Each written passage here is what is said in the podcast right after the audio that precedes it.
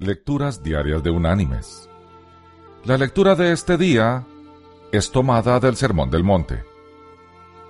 Allá en el Evangelio de Mateo, vamos a leer del capítulo 5 los versículos del 39 al 41, donde el Señor dice,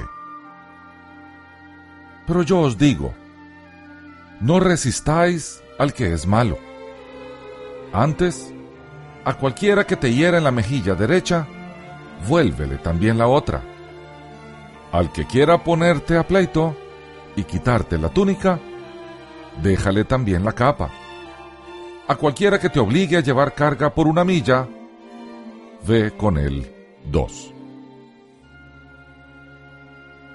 Y la reflexión de hoy se llama Caminando solo una milla. Jean Marin editor del Bellefontaine Examiner, envió una vez a un joven reportero de deportes a cubrir un importante juego. Pero cuando el joven regresó, no traía la historia.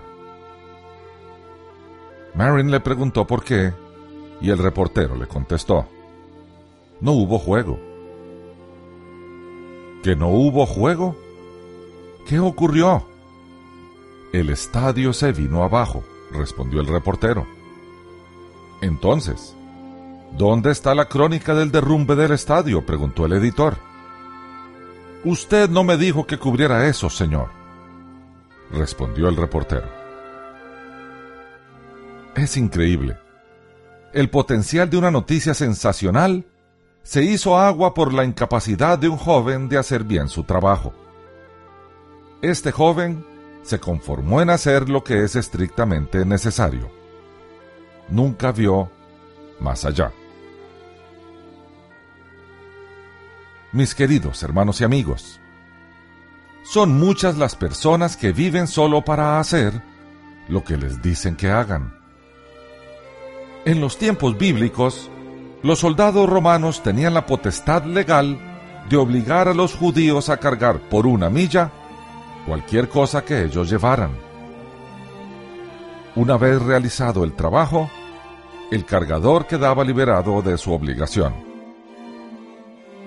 Jesús eleva ese requerimiento a niveles insospechados y conmina a sus seguidores a que si alguien los obliga a llevar una carga por una milla, deben voluntariamente llevarla dos.